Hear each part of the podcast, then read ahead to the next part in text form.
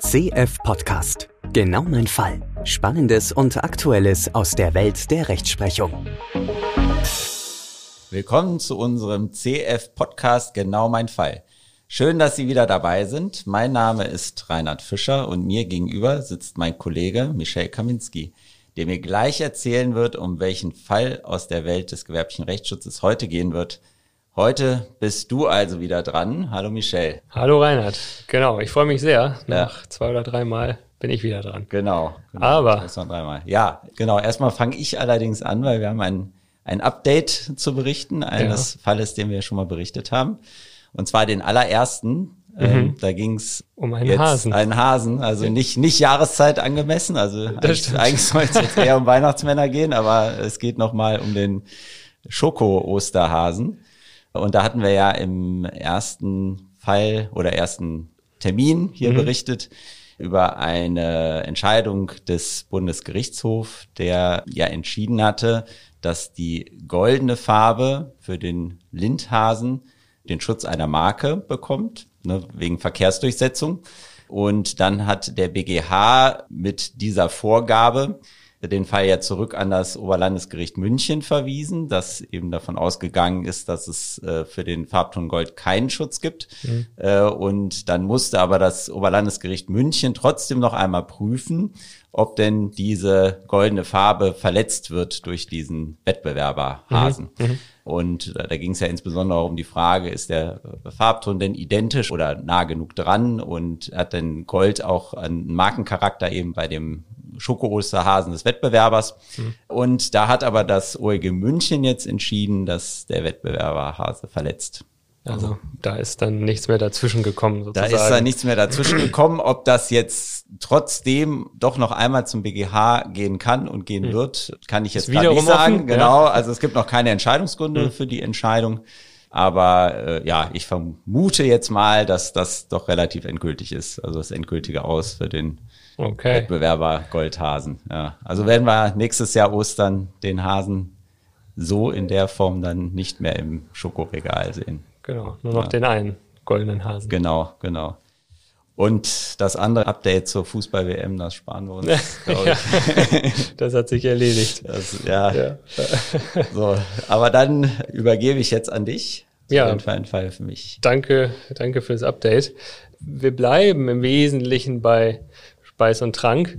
Und ich fange mal mit einer, ja, einer nerdy Frage, kann man vielleicht sagen, an. Was ist denn dein Lieblingsprodukt aus der Warenklasse 32?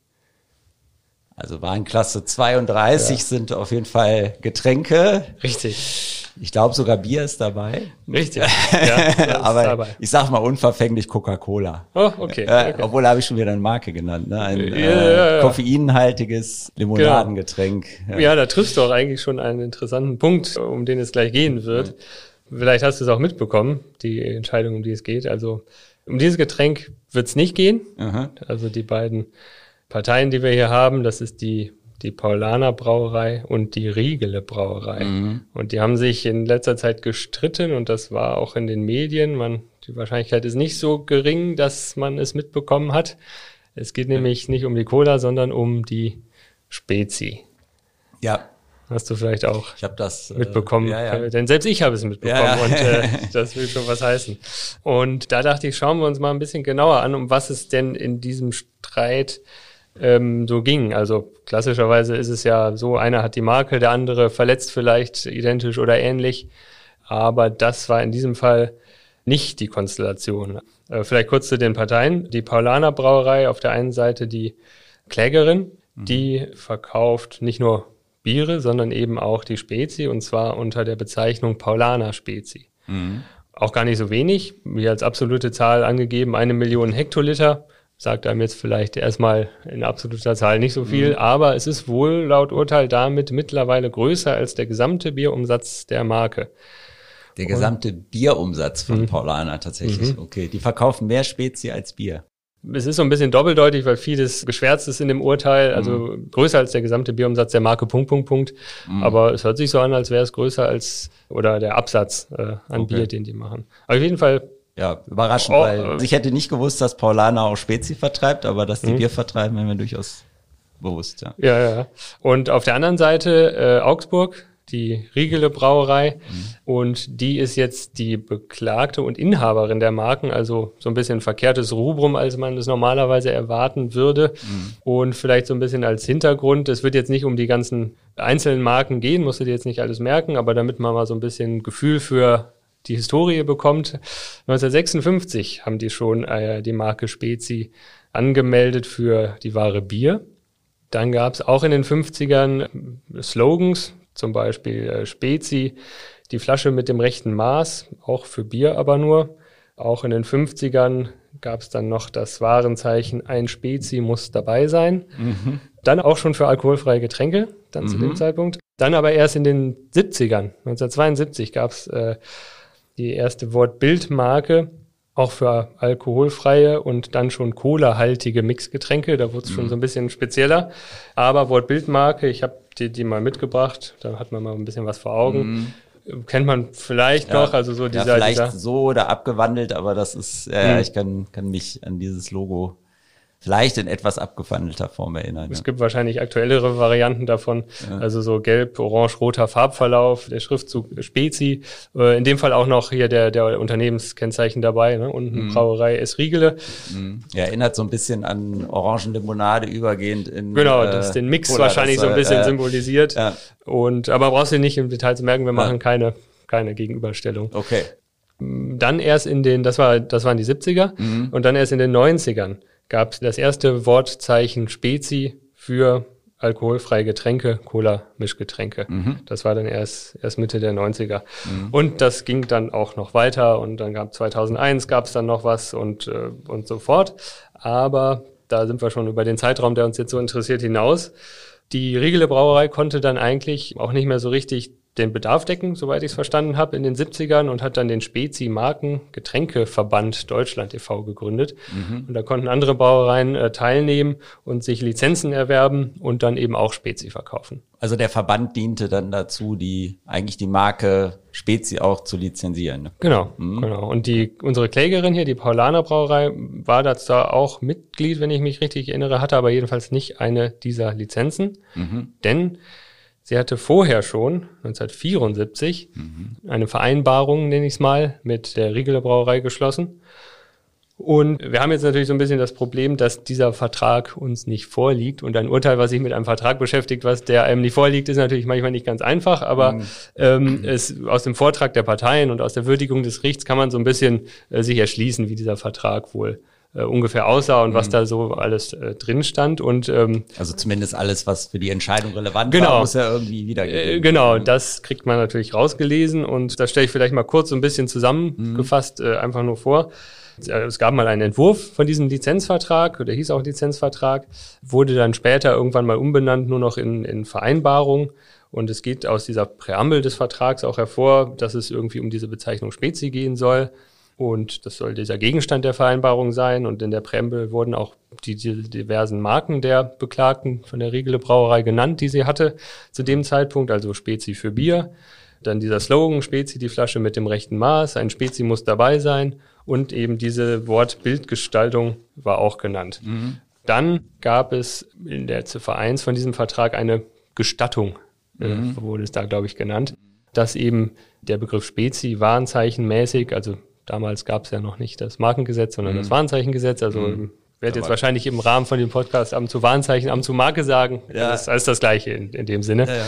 Und dieser Begriff durfte eben warnzeichenmäßig oder schlagwortartig benutzt werden für diese Mischgetränke. Und äh, dann gab es sogar noch genaue Vorgaben und Art und Weise, wie das zu benutzen war. Es war, glaube ich, sogar ein Etikett beigefügt, wie das auszusehen hatte. Dann äh, wurde die Paulaner Brauerei, beziehungsweise damals war es noch eine mehrfache Rechtsvorgängerin, ähm, aber der Einfachheit halber sage ich jetzt mal, Paulana, mhm. verpflichtet, da auch einen Lizenzvermerk anzubringen. Da sollte dann noch beistehen, Lizenz, Spezi, Warnzeichen, Nummer so und so. Mhm. Und es wurde auch mehrfach von der Umsatzlizenz gesprochen und es, die Parteien verpflichteten sich zum Beispiel auch gegenseitig noch Informationen auszutauschen und sich zu unterstützen. Ansonsten gab es noch, vielleicht auch ganz interessant, die Bedingung, was musste man denn dafür tun, um das zu dürfen? Es ging um eine einmalige Zahlung in Höhe von 10.000 D-Mark. Wann war das nochmal jetzt? 1974? 1974 war das, okay, genau. haben die also vereinbart, 10.000 10 D-Mark mhm. zu zahlen für eine zeitlich unbegrenzte Gestattung. Eine, eine genau, Abschlagzahlung sozusagen. Ne? Mhm. Ursprünglich war das eine Abschlagzahlung für, für die Lizenzgebühr, später nur noch eine Abschlagzahlung oder Abstandszahlung. Genau, das waren so im Groben das, was so aus der Entscheidung hervorgeht äh, um diesen Vertrag. Mhm. Ja, jetzt sind wir ja schon so ein bisschen mitten im, im Sachverhalt und es gab dann diverse Auseinandersetzungen auch in den 70ern oder Meinungsverschiedenheiten, was mhm. diese Marken anging zwischen den beiden Brauereien und das mündete dann in dieser in dieser Vereinbarung letztendlich. Und ähm, hatte denn äh, Paulana da auch eine Marke angemeldet gehabt? Also ging es dann oder nee, ging es nur nicht. um die Nutzung der Marke? Nee, es ging mhm. um die Nutzung. Mhm, okay. Und die Verpflichtungen, die ansonsten noch vielleicht aus diesem Vertrag hervorgingen, waren auch eingehalten von, mhm. von beiden Seiten und mhm. insbesondere von Paulana. Mhm. Und gleichwohl kommt jetzt die Beklagte auf die vielleicht nicht ganz hm, abwegige Idee zu sagen, das gefällt mir so nicht mehr. Ich kündige den Vertrag. Und also jetzt Anfang im März 2022 war mhm. das und äh, bot der Klägerin der Paulaner Brauerei an, einen anderen Lizenzvertrag abzuschließen. Und diese Kündigung ist jetzt eigentlich der Auslöser von diesem Streit. Geht das oder geht das nicht? Ähm, also die Paulaner Brauerei möchte natürlich weiterhin diesen Vertrag als oder diese Vereinbarung als gültig sehen, mhm. die Riegele Brauerei nicht und daher auch dieses verkehrt herume Rubrum sozusagen. Ne? Also die Klägerin, die Paulaner Brauerei möchte, also es handelt sich um eine Feststellungsklage, möchte festgestellt haben, dass der weiter wirksam ist. Dass der Vertrag weiter wirksam ist mhm. oder sie hatte formuliert, dass die, die Kündigung unwirksam ist, mhm. implizit, aber das heißt mhm. sozusagen, der, der Vertrag soll, soll wirksam sein. Warum soll das denn so sein? Fangen wir vielleicht mit der Beklagten mal an, warum sie meint, den Vertrag kündigen zu können. Ist dir denn schon was aufgefallen, als ich die Inhalte des Vertrags genannt habe, was also, da möglicherweise problematisch ist? Also du hattest, glaube ich, zu Kündigungsregeln bisher noch nichts gesagt, was in dem Vertrag drin steht. Deshalb kann ich dazu natürlich auch wenig sagen. Äh, genau. ich, ich, vermute mal, dass es eben nicht so eindeutig ist. Also der Vertrag ist wahrscheinlich auf eine nicht bestimmte Zeit geschlossen worden. Mhm. Ich vermute mal, wenn es dann zum Streit kommt, dann konnte der aber dann trotzdem nur aus wichtigen Grund gekündigt werden. So war es wahrscheinlich vereinbart, dass ein ordentliches Kündigungsrecht nicht besteht. Und dann gibt's tatsächlich bei Markenverträgen dann, also die Markenverträge sind ja als solche nicht in einem bürgerlichen nicht Gesetzbuch normiert, ne? geregelt. Mhm. mhm. Deshalb ist natürlich die Frage, wenn die Parteien etwas in den Vertrag nicht reinschreiben, was ist denn dann, was sagt denn eigentlich das Gesetz dann in diesem Fall? Genau. Und da wird bei Marken doch häufig angenommen, dass die so ein bisschen ähnlich zu einer Rechtspacht sind. Ähm, mhm. Also, äh, ne, also und das ist geregelt im bürgerlichen Gesetzbuch. Ja. Und bei den Pachtverträgen ist es meines Wissens so, dass da im Gesetz vorgesehen ist, dass die nach 30 Jahren zumindest kündbar sind. Sehr gut, ja. ja. ja ich lasse dich einfach mal was laufen. Ich habe nämlich auf deine Mitwirkung gehofft. Das ist ja eher dein Gebiet als meins. Insofern, nee, das sind auch die Punkte, die, an denen wir gleich nochmal vorbeikommen. Und genau, die Riegele Brauerei stellt sich jetzt auf den Standpunkt, wir haben hier ein offensichtlich wohl, äh, wenn man mal vom Wortlaut ausgeht, ein Lizenzvertrag. Jedenfalls wurde mehrfach der Begriff äh, Lizenz verwendet. Es soll um einen Lizenzvermerk gehen. Die Paulaner Brauerei hatte ja selber kein Recht sozusagen. Ne? Es geht um die Nutzung unserer Rechte und letztendlich ähm, und auch diese Verpflichtung beispielsweise, sich gegenseitig Informationen zukommen zu lassen, spricht auch so ein bisschen für wir sind ja in einem Boot, äh, haben irgendwie ein gemeinsames Recht und müssen uns irgendwie gegenseitig unterstützen. Und insofern kam Regel zu dem Schluss, das ist irgendeine Art Lizenzvertrag. Mhm. Ähm, und das ist eben insofern relevant, weil man da vielleicht auch was dran da oder daraus was ableiten kann für die Kündigungsmöglichkeiten. Mhm. Und ähm, genau wie du sagst, in dem Fall könnte man den Vertrag auslegen und zu irgendeiner Art Regelung vielleicht kommen, dass eine ordentliche Kündigung möglich wäre. Das hängt dann von vielen Details ab und, mhm. und genauem Wortlaut, der uns jetzt nicht so in dem Detail zugänglich ist. Ähm, jedenfalls wäre aber eine außerordentliche Kündigung aus wichtigem Grund möglich. Wie du sagst, entweder mit den Analogien zu diversen Fallgestaltungen im BGB, Miete, Pachtrecht, dass man dann nach 30 Jahren da jedenfalls aus wichtigem Grund rauskommt oder die geänderten Marktverhältnisse, die man jetzt hier hat, wenn man diese 10.000 D-Mark mal mhm. gegenüberstellt, gegenüber 35 Millionen Euro wurden hier angegeben als Werbeaufwendungen seit 1991 seitens der Riegeler Brauerei, mhm. diese, diese Marke bekannt zu machen, dass man dann doch wohl jedenfalls ein außerordentliches äh, Kündigungsrecht hätte, auch wenn, wenn da jetzt nichts geregelt ist. Und die Klägerin, die Paulaner Brauerei, hat sich auf einen anderen Standpunkt gestellt und gesagt, wir müssen uns mal ein bisschen mehr den Sinn und Zweck von dieser Vereinbarung anschauen und so ein bisschen dieses Umfeld, unter dem die, oder das markenrechtliche Umfeld, unter dem die damals geschlossen wurde. Denn auch in den 70ern war es schon nicht ganz so klar, ob dieser Begriff Spezi überhaupt markenfähig ist. Denn ist ja nicht ganz abwegig zu sagen, also insbesondere bei der Benutzung Paulaner Spezi, die Spezi gibt vielleicht nur an Bier, Wein, Spezi, die, die Art mm. des Getränks. Mm. Ist der überhaupt äh, markenfähig? Und auch die Paulaner Brauerei hatte wohl damals oder die Rechtsvorgängerin äh, Spezi mal testweise angemeldet beim DPMA und hat eine Zurückweisung kassiert.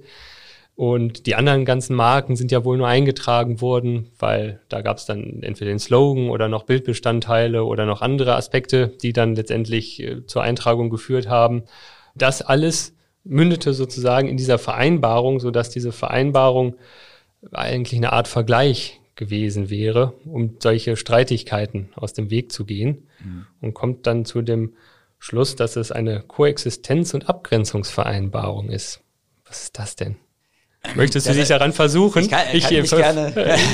ich erwische dich jetzt natürlich völlig unvorbereitet, ja, aber äh, ähm, bei mir kommt so beim Patentrecht kommt sowas nicht vor, aber im Markenrecht Widerspruchsverfahren ja. kommt sowas ja schon mal vor. Ne? Ja, deshalb hatte ich auch schon mal gefragt. Also tatsächlich habe ich ja von dieser Entscheidung auch schon mal gehört. Und, mhm. äh, genau, und deine Fragerichtung, hat Paulana auch eine Marke? Genau. Geht so in die Richtung. Geht ne? in die Richtung, ne? weil natürlich dieses das Typische einer Koexistenz- und Vorrechtsvereinbarung mhm. ist, äh, dass eigentlich beide Seiten Markenrechte besitzen. Mhm aber miteinander übereinkommen, dass man eine Vereinbarung so treffen kann, dass doch beide Marken eigentlich ganz gut nebeneinander im Markt existieren mhm. können. Mhm. Mhm. Und meistens ist das dann aber so, dass die beiden Seiten das Gefühl haben, dass sie mit den Waren doch so wenig im Wettbewerb zueinander stehen. Mhm.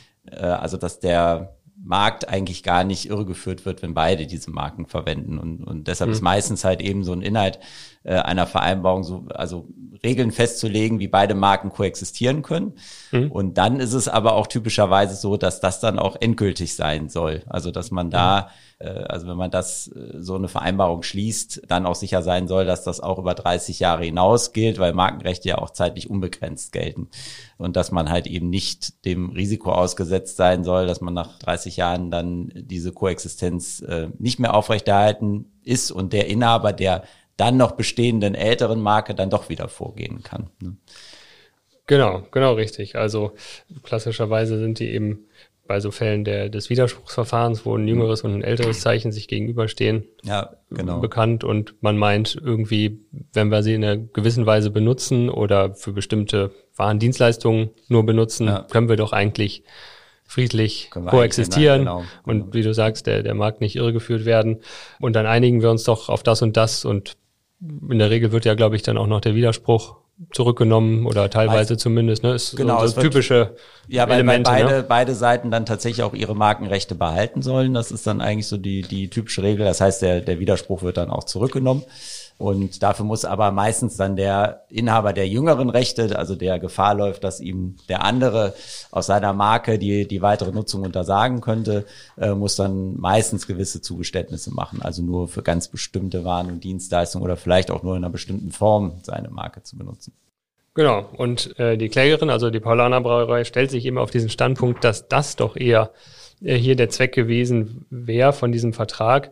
Wir wollten eben diese genau wie du sagst, diese endgültige Regelung ein für alle Mal schaffen, mhm. dass wir Sicherheit haben, wir können die Marke Spezi ähm, oder dieses Schlagwort in der Form verwenden, mhm. ohne jetzt in Unsicherheit sein zu müssen, dass da nochmal irgendwelche Konflikte ähm, aufflammen. Und auch dieser Punkt, dass es gerade keine Regelung über Laufzeit oder Kündigungsmöglichkeiten gibt, macht sie sich natürlich zunutze und sagt, naja, das passt doch zusammen. Wie du sagst, Marken können beliebig lange verlängert werden und dann besteht auch ein Interesse, diese Vereinbarung entsprechend unendlich lange, sage ich jetzt mal, auf ewig laufen zu lassen. Mhm.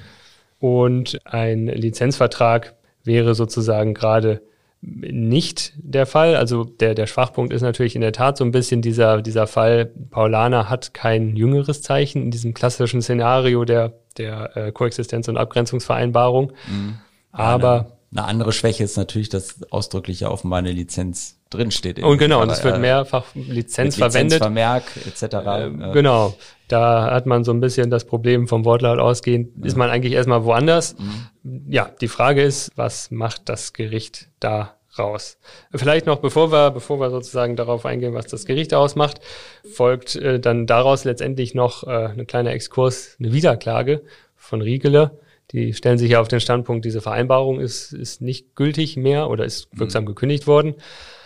Und daraus folgen halt auch Verletzungen des Markenrechts von Riegele, die ja mittlerweile dann in den 90ern und später auch tatsächlich ähm, Wortmarke Spezi für alkoholfreie Getränke, was es ja zum Zeitpunkt der Vereinbarung noch nicht gab in der mhm. Form, aber ja mittlerweile haben und die sind dann ja auch alle verletzend benutzt. War das denn eigentlich so, dass äh, mussten die da eine Verkehrsdurchsetzung belegen für die Marke? Es gab diverse Gutachten, die auch da waren, die eingereicht wurden. Genau, aber. Mhm. Weil, weil da wäre ja die Problematik, die hatten wir auch in vorigen Folgen schon, wenn, mhm. wenn jetzt tatsächlich auch das Amt davon ausgehen würde, Spezi bezeichnet eigentlich das Getränk beschreibend, dann mhm. müsste die Marke eigentlich zurückgewiesen werden, aber man hat trotzdem eine Chance, wenn man belegen kann, dass das doch mit einem bestimmten Unternehmen in Verbindung gebracht wird und, und dafür genau. verkehrsdurchgesetzt ist. Ne? Genau, oder andersrum, damit verteidigt sich dann äh, nämlich auch schon mal äh, Paulaner. Mhm die sagt oder stellt sich eben auf den Standpunkt, naja, der Verkehr sieht das ja nur als Gattungsbegriff für mhm. die Art des Getränks und mhm. insbesondere, wenn man Paulaner Spezi, mhm. bleiben wir mal dabei, nimmt, mhm. worin sieht der Verkehr da vielleicht den Herkunftshinweis ja, dann vielleicht eher, eher in, in, den Paulaner, Paulaner ne? eher in den Paulaner, ja. wobei würde ich jetzt trotzdem nicht als sicheres ja, Verteidigungsargument ja, ansehen, weil das ja eindeutig eine zwei Marken Streit, also entweder ist Spezi halt rein beschreibend, aber dann mhm. hätte Regler ja auch die Wortmarke nicht kriegen dürfen mhm. eigentlich, oder es ist es nicht und dann ist es quasi so eine Art Zweitmarke und mhm. und die in in so einen Gesamtmarkenkontext einzubinden, das kann halt eben auch markenverletzend sein, das dann auf Paulaner genau. gar nicht so ankommt. Genau. Also Löschung ist wahrscheinlich, also jedenfalls Nummer 1, 2, 3 ist natürlich schon länger her, ähm, schon länger als zehn Jahre. Mhm. Insofern ist es vielleicht auch schwierig, noch, noch dran zu kommen sozusagen. Mhm. Ne? Wenn es eine deutsche Marke ist. Ja, aber äh, genau, Paulaner verteidigt sich damit, der Verkehr, das ist rein bezeichnend. Der Verkehr mhm. sieht äh, sozusagen den, den Herkunftshinweis nur in, in dem Brauereinamen. Und man kann es natürlich, wie du sagst, entweder als eine Marke auffassen mhm. und sagen, ähm, hat denn diese Spezi darin irgendeine Art prägenden Bestandteil oder sind es in Wirklichkeit zwei Marken? Einmal wird Paulaner benutzt und einmal wird Spezi isoliert benutzt. Also ich habe äh, hab sogar mal mitgebracht, obwohl es eigentlich dann äh, nur bedingt Relevanz hat. Also so benutzt äh, Paulaner. Mhm. die Hörerinnen und Hörer müssen jetzt zu Hause einmal äh, ja. die Suchmaschine anwerfen. also man sieht, vielleicht kurz erklärt, äh, so ein Getränkekasten und dann steht oben in einem etwas anderen Schrift und etwas kleiner Paulaner und drunter ganz groß und bunt hinterlegt dann mhm. Spezi drauf, was tatsächlich, also zumindest man sagen muss, die beiden Wörter werden doch sehr isoliert wahrgenommen. Mhm. Aber dann ist natürlich die Frage, ist jetzt Spezi ein Hinweis äh, darauf, was da eigentlich drin ist, beschreibend, oder soll das eben auch ein Hinweis auf eine Marke sein? Genau. Darüber hinaus kann man das Ganze, das oder das gleiche Argument ja eigentlich noch auf einer anderen Ebene machen und sagen, äh, Riegele muss ja auch seine Marken benutzt haben. Und wenn man jetzt sagt, da Spezi ist aber nur beschreibend und die, das eigentliche markenmäßige Verwendung kommt nur durch den Unternehmenshinweis, mhm. kann man natürlich auch in Frage stellen, wurde die Marke überhaupt rechtserhaltend benutzt, wenn, mhm. wenn man so eine Marke hat, die nur äh, sozusagen den, den Gattungstyp angibt. Das stimmt. Aber das ist natürlich dann auch wieder, wenn man sagt, okay, eine Wortmarke ist möglich, weil sie unterscheidungskräftig ist, äh, dann muss ein Rest an äh, Markenfähigkeit ja, ja, eigentlich da sein. Ne? Ja. Aber das, genau, das führt noch zu ganz interessanten Aspekten, ähm, die aber ja eigentlich nur nachgelagert zu betrachten sind und aber abhängig davon, was bei diesem Vertrag jetzt erstmal. Genau. Kommt ja? Aber klar ist, dass es um alles oder nichts ging dann offenbar. Also mhm. äh, Paulana hat geklagt, weil sie wissen wollten, dass sie weiter nutzen dürfen, die Gestattung haben, aber wenn das für Paulana schiefgegangen wäre, dann hätten sie die Marke genau, auch komplett aus dem Verkehr ziehen müssen. Ne? Genau. Ja. So, was macht jetzt das Landgericht München aus diesem etwas mehrdeutigen Vertrag. Man muss letztendlich, äh, hast du ja eigentlich schon angesprochen, 133, 157 BGB, das sind so mhm. diese Schlagworte unter den Juristen, ne? die Auslegung von Willenserklärungen, was wollten die Parteien, als sie den Vertrag geschlossen haben, genau. so ein bisschen analog auf Verträge angewendet und 157 dann der eigentliche Vertrag, muss man so auslegen wie Verkehrs Verkehrssitte heißt es, glaube ich, ne? wie mhm. so die Umstände es letztendlich erfordern. Ja. Das sind so ein bisschen die, die Grundlagen für die Frage, wie ist ein Vertrag zu verstehen und was machen wir mit einer, mit einer fehlenden Regelung. Ja, also eigentlich, um es vereinfacht zu sagen, man, man guckt sich an, wie, was haben die Parteien miteinander vereinbart und was konnte man vernünftigerweise verstehen, mhm. was sie miteinander vereinbart haben. Also es kommt nicht, weil du sagtest, was die Parteien gewollt haben, also was die subjektiv jeder so gewollt hat, das spielt keine Rolle.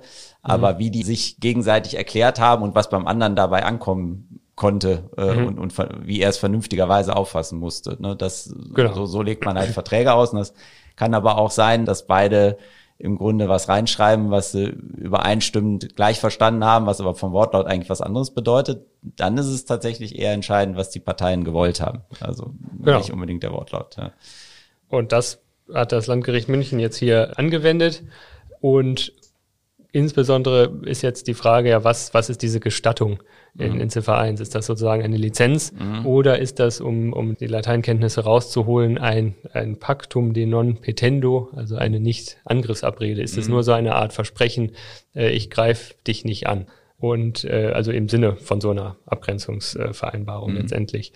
Und ein wesentlicher Punkt, den das Gericht da gesehen hat, ist so ein bisschen, äh, dass bei einer Lizenz, die ist eigentlich beschränkt auf eine eingetragene Marke. Also ich kann nur eine Lizenz an etwas vergeben, was ich besitze, wenn man so will. Mhm. Und Muss hier, aber ein kann ja auch eine Benutzungsmarke sein. Aber kann aber also, genau, aber muss nicht muss eingetragen sein, aber es muss ein, ein existierendes Recht in ja. welcher Form auch immer sein. Ja. Und hier ist jetzt so ein bisschen die Komplikation, die Rechte, die Riegele hatte. Zu dem Zeitpunkt waren ja diese Slogans und Sachen für Bier. Mhm. Das war so ein bisschen drumherum, mhm. aber sie hatte ja noch nicht dieses äh, Spezi-Markenzeichen für alkoholfreie Getränke. Daran konnte sie ja keine Lizenz vergeben, die besaß sie ja in der Form nicht, mhm. sondern es ging ja dann um ein Zeichen und erst recht hatte sie kein Zeichen, was Paulana Spezi hieß. Das heißt, es ging ja offensichtlich nur um Verwechslungsgefahr oder ähnliche Zeichen. Und da tendierte das Gericht dann dazu, vor diesem ganzen Hintergrund auch, dass es zur, das Sinn und Zweck des Vertrages äh, war, endgültig was zu regeln. Das sprach schon stark für die Koexistenzvereinbarung. Und dann eben bei dieser Lizenz haben sie auch gesagt, nee, also eine Lizenz an Paulana Spezi sozusagen, das äh, konnten sie nicht vergeben. Die konnten eigentlich nur sagen, wir haben hier so Marken, die sind irgendwie ähnlich und du hast da vielleicht ein Zeichen, das ist irgendwie identisch oder ähnlich oder vermeintlich ähnlich oder äh, die Waren sind vermeintlich ähnlich oder tatsächlich ähnlich. Aber ich verspreche dir, ich greife dich nicht an mit diesen ähnlichen Zeichen, die ich hier habe. Mhm. Dazu sind sie dann tendiert. Es wäre vielleicht Wobei, anders, ja. Ja, wenn ich das eingangs aber richtig verstanden habe, war aber doch durchaus vorgesehen, dass in einer bestimmten Weise verwendet wird mhm. in dem mhm. Vertrag. Aber das war dann eine von der Markeneintragung abweichende ja, das, äh, das war dann die wahrscheinlich schon die äh, Paulaner-Spezi-Variante, ah, okay. die dann da manifestiert wurde. Und das würde vielleicht sozusagen, wenn der Fall gewesen wäre, mhm. die hätten ein paar Spezi schon als Wortzeichen gehabt mit mhm. relativ breitem mhm. Schutzbereich, hätte man so ein bisschen sagen können, das ist jetzt eine spezielle Variante, un, ein Unterfall meiner mhm. vorhandenen Marke, meines Rechts, ne, mhm. die, die, dass ich dann nochmal beschränke in Art und Weise. Aber es gab trotzdem den Hinweis aber auf die eingetragene Marke. Ne? Das war ja der, genau. der zweite Aspekt. Äh, dieser das, Lizenzvermerk. dieser Lizenzvermerk, der, und, und der sich ja auf eine bestimmte Marke bezogen hat, genau. aber die eigentlich dann trotzdem von Paulana nicht so benutzt wurde, wie sie eigentlich Genau, der Lizenzvermerk war, glaube ich, die ein Spezi muss dabei sein, glaube mm, ich, war es. Mm, okay. ähm, was natürlich nicht dem entsprach, wie es dann darüber mm. stand dann Paulana Spezi nur. Ja, okay. Verstanden. Das passte dann nur so bedingt zusammen alles. Mhm. Dann gab es natürlich noch, also so war die Tendenz des Gerichts zu sagen, das ist eher eine Nicht-Angriffsabrede. Mhm. Da hatte es natürlich trotzdem noch das Problem, dass an vielen Stellen von Lizenz äh, die Rede war. und hat dann da auch auf einen Fall verwiesen, wie du es eigentlich eben schon angesprochen hast, diesen Aspekt, ähm, zwei Parteien wollen etwas übereinstimmt und nennen es aber völlig anders. Mhm, genau, für den, für den Lateiner Falsa Demonstration und Nocet. Richtig, ja. genau, die schon, genau, heute Lateinstunde. Ja. Falsche Bezeichnung schadet, schadet nicht, ne, dürfte es mhm. heißen. Ja. Und äh, jetzt wird's noch komplizierter. Jetzt wird's nämlich äh, auch noch norwegisch. Hackjöringskürt. Genau, so, richtig. Klassische. Du hast mir das abgenommen, das aussprechen zu müssen. Genau, das ist der Fall, wo äh, beide, glaube ich, Walfischfleisch Weiß kaufen wollten. Nicht, warum genau, ja, aber äh, Haifischfleisch geschrieben haben oder, oder umgekehrt. Genau. Ja, ja. Und das ist sozusagen das Musterbeispiel ja. dafür, dass dann, obwohl eindeutig Haifischfleisch im, im Vertrag steht, ein, ein Vertrag über Walfischfleisch zustande gekommen ist, weil das beide Parteien ja wollten. Mhm. Und so wäre es dann hier auch. Da wurde mehrmals Lizenzvertrag oder Lizenz in mhm. verschiedenen Varianten benutzt. Aber das, was gewollt war, war offensichtlich, haben sie dann zumindest so jetzt aus der heutigen Perspektive gesagt, war keine Lizenz. Allenfalls die, eine Negativlizenz sozusagen. Ne? Man könnte es ja auch diese Nicht-Angriffsabrede als Negativlizenz bezeichnen, auch mhm. wenn das dann nicht ganz richtig mhm. ist, äh, haben sich damit so ein bisschen gerettet. Und äh, unterm Strich, du hörst es ja wahrscheinlich schon raus, waren sie dann bei der Koexistenz- und Abgrenzungsvereinbarung. Mhm. Und dann ist jetzt noch die Frage, was bedeutet denn das für meine Kündigung? Das ist ja auch jetzt nicht ganz so ja. klar, direkt zumindest, aber dieser Punkt, den du eben schon angesprochen hattest, äh, Sinn und Zweck von sowas ist eigentlich die ewige Streitbeilegung und vor dem Hintergrund eines beliebig oft verlängerbaren Markenrechts will man eigentlich nicht aus so einem Vertrag wieder rauskommen mhm. oder soll der andere mhm. aus diesem Vertrag nicht wieder rauskommen. Dann genau gibt es eigentlich nur noch die Frage der, jedenfalls nicht ordentlich äh, ja. bei der Vertragsauslegung. Ja. Dann gibt es natürlich noch die Frage der außerordentlichen Kündigung. Das, was du auch schon angesprochen hast, die miet- und pachtrechtlichen Vorschriften 30 Jahre kann man dann nicht zumindest nach 30 Jahren daraus. Aber auch dahin hat das äh, Gericht letztendlich eine, eine Absage erteilt und gesagt, ähm, ja, das mag für diesen Fall so sein, für diese Dauerschuldverhältnisse, dem will man dann einen Riegel vorschieben, aber das soll nicht ausschließen, dass es grundsätzlich andere Fallkonstellationen gibt, wo man durchaus auch äh, ohne jegliche, auch außerordentliche Kündigungsmöglichkeit Verträge schließen soll, wie es mhm. eben in so einem Fall dann möglich also, wäre. Ja, wobei ich glaube, genau, außerordentliche Kündigungsmöglichkeit, die kann man ja eigentlich nie ausschließen, aber das ist ja so ein Sonderkündigungsrecht, was im, im Pachtrecht dann äh, nach 30 Ge Jahren vorgesehen gesetzlich ist. Gesetzlich also, normiert ist sozusagen. Gesetzlich mhm. normiert ist, genau, was ja. man dann teilweise mit anwendet. Ja. Und, und was dann wieder letztlich grundlos ist, also wo es jetzt dann eben nicht darauf ankommt, ist die Lizenzzahlung noch angemessen oder mhm ist der andere vom Wettbewerber aufgekauft worden oder was auch immer man sich da für Kündigungsrechte nach einigen Jahren vorstellen kann, sondern beim Pachtrecht ist es, glaube ich, so, dass man dann nach 30 Jahren dann ein Sonderkündigungsrecht hat, aber was genau. nicht, nicht, an einen zusätzlichen Grund noch geknüpft ist als diesen 30 Jahre Ablauf. Ja. Genau. Und ja, also es gab dann den Versuch, aus allen möglichen Analogien sozusagen irgendein Kündigungsrecht herzuleiten. Mhm. Gesellschaftsrecht käme mhm. noch in Frage, dass man sagt, man hat irgendeine Art Gesellschaft gegründet und mhm. dann benutzt man auch da die BGB-Paragraphen analog Mhm. Ähm, aber das ist natürlich dann, wenn man dann einmal dabei ist, zu sagen, das ist eher weniger ein Lizenzvertrag, sondern eher diese Abgrenzungsvereinbarung mhm. gewesen, sagt man, naja, man hat, macht ja dann gerade doch nicht gemeinsame Sache zusammen äh, und möchte auch noch vielleicht gemeinsame Verwertung gemeinsam nutzen oder verwerten, sondern man möchte sich ja gerade irgendwie voneinander abgrenzen. Mhm. Zu sagen, ich habe diese Rechte und du darfst das benutzen und da habe ich nichts dagegen und mhm. mehr wollen wir nicht miteinander zu tun haben. Und dann ist es natürlich auch schwierig zu sagen, wir hatten eigentlich eine Gesellschaft, die wir jetzt äh, kündigen, so dass äh, da alle äh, Möglichkeiten ins Leere gelaufen sind und das dann tatsächlich so war, dass äh, Riegele nicht aus diesem Vertrag rausgekommen ist und Paulaner weiterhin Paulaner Spezi mhm. vertreiben darf. Und damit hat sich dann auch diese, deshalb habe ich es eben auch nicht äh, allzu sehr vertieft, die Verletzung erübrigt, weil es dann keine, ohne Zustimmung des Markeninhabers mhm ähm, bei der Verletzung, die, die gibt es dann ja hier. Also es ist nicht nur nicht ohne Zustimmung, es ist ja sozusagen mit, äh, explizit mit Zustimmung des Markeninhabers, ja. ist dann dieses Zeichen verwendet worden, so dass es dann auch keine Verletzungsdiskussion mehr gab und auch das Gericht gesagt hat, das wären relativ viele diffizile Fragestellungen, die da auf einen zukommen könnten mit dem beschreibenden Gehalt von Spezi eventuell und mhm. dieser Kombination mit dem Firmenschlagwort, aber da werden wir dann nichts drüber erfahren. Vielmehr bleibt es bei Paulaner Spezi und ich habe jetzt gesehen, Krombacher Spezi mhm. kommt demnächst auch noch. Aber das war jetzt äh, Landgericht München, München. Und, und das ist rechtskräftig? Noch nicht, soweit ich ja, weiß. okay.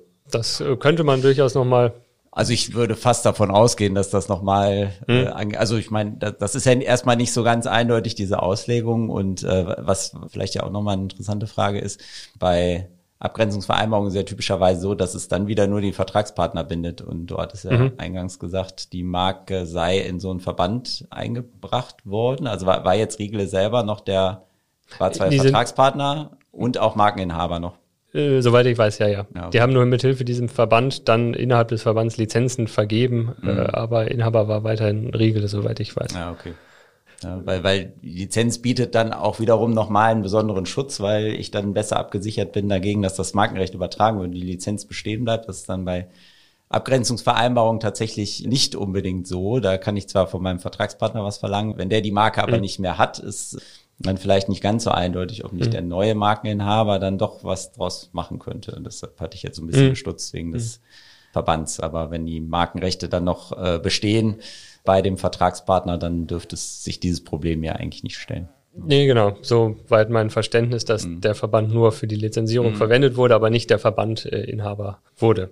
Und ähm, ja, zu diesem Verband wurde auch noch ein Vergleich gezogen, weil du ihn gerade ansprichst, dass da ja gerade, da wurden ja tatsächlich wohl Lizenzen vergeben. Mhm. Und da gingen auch noch einige weitere Rechte miteinander einher äh, und also diese Kontroll- und Informationsrechte und Unterstützungsrechte, die gehen wohl weit über das hinaus, was zum Beispiel hier in diesem Vertrag geregelt wurde, was auch dafür sprach. Das ist noch ein bisschen weiter entfernt von so typischen Lizenzvereinbarungen. Und wahrscheinlich äh, gibt es auch laufende Lizenzzahlungen. Ne? Das, äh, genau. Das kann man ja auch als eher, ich, ich sag mal klar, eine Abgrenzungsvereinbarung ist jetzt eher selten mit einer Zahlung verbunden. Aber mhm. wenn eine Zahlung, dann ist, glaube ich, eher diese Abstandszahlung dann typischer mhm. als äh, eine laufende Zahlung. Und insofern äh, spricht das vielleicht auch noch für den Charakter der Abgrenzungsvereinbarung hier. Aber ich ja. könnte mir trotzdem vorstellen, dass, äh, dass sich hier Regle noch nicht geschlagen gibt, sondern dass wir hier vielleicht auch noch mal ein Update eines Tages haben. Vielleicht sogar mhm. bis zum BGH. Genau, vielleicht dann äh, nächstes Jahr. Mhm. Ja, aber letztendlich, ich meine, klar, der, der Fall ist sehr konkret und speziell, mhm. aber diese Problematik des Exit-Szenarios stellt sich ja durchaus immer wieder. Und ich habe zumindest noch dein Wort im Ohr, dass auch bei Forschungsentwicklungsverträgen oder ähnlichem immer daran zu denken ist, überlegen Sie sich doch, was ist, wenn man mal nicht mehr möchte oder wenn man sich streitet oder wie kommt man da wieder raus. Ist halt auch schon so ein Klassiker von etwas, was man schon mal gerne nicht so konkret nee. regelt, ne? Oder wo man einfach nicht dran denkt, wenn man irgendetwas ja. startet. Ja, das stimmt. Aber da muss man vielleicht den, den Juristen, der das 1964 ja, ja, das natürlich hat, ein bisschen man, Schutz nehmen. Ja, um Gottes Willen, ja. Das sowohl war die ja, Rechtsprechung als auch die Recherchemöglichkeiten ja, durchaus andere beschränkter. Ja. Ja, ja. Und man Aber, weiß ja auch nie, wie da die konkreten Umstände sind. Vielleicht wollten sie ja genau das. Ja. Also das ist, ist ja auch das, was das Gericht vermutet, was die damals genau ja. haben und, wollten. Und jetzt äh, halt heute Regele ja. es nicht mehr so möchte, was ja auch verständlich ist in ja. Anbetracht der, der Marktentwicklung. Ja, ja so passiert es. Vielleicht eher eine Überlegung, wenn man diese Vereinbarung schließt, dass man dann eben auch bereit sein muss, sich dauerhaft daran zu binden und auch zu halten. Und ja, ja. genau, das so viel zum zur Spezi. Ich habe ja. keine, keine mitgebracht, mit ja. der wir jetzt können. Ja, schade, aber einen warmen Tee ja. äh, würde ich vielleicht jetzt auch besser vertragen, weil es ist doch kalt geworden. Ja, in der Tat. Äh, ja, insofern haben wir, glaube ich, nicht mehr viel zu berichten, außer frohe Weihnachten zu wünschen. Ja, genau. Wir, das war jetzt die letzte Folge für dieses Jahr, aber wir machen nächstes Jahr weiter. Die Termine haben wir schon abgestimmt und soll im Monatstakt weitergehen. Und ja, freuen wir uns auch wieder sehr auf Zuhörer und äh, wünschen allen unseren Zuhörern schöne Weihnachten, guten Rutsch ins neue Jahr und freuen uns, wenn alle und vielleicht noch mehr nächstes Jahr dann wieder dabei sind. Genau. Bis dann. Bis dann. Rechtlich im Bilde und gut unterhalten sein unter cohaus-florak.de slash blog.